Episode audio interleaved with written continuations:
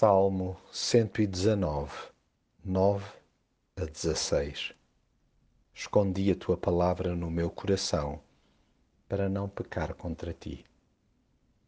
Travamos uma luta renhida a cada segundo na nossa mente.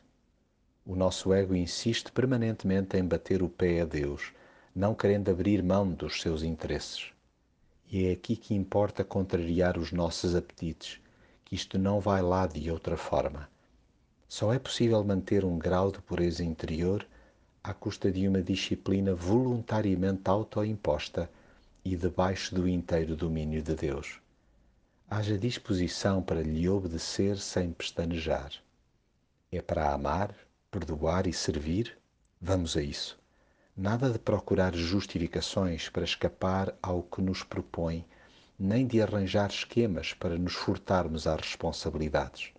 Mas requeiramos a sua intervenção, colocando-nos deliberadamente a jeito quando nos estivermos a marimbar ou a esticar em demasia.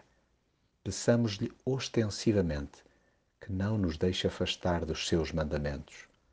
Obriguemo-nos a pensar a toda a hora no amor que nos tem, de maneira a não darmos espaço a nós mesmos de o trairmos.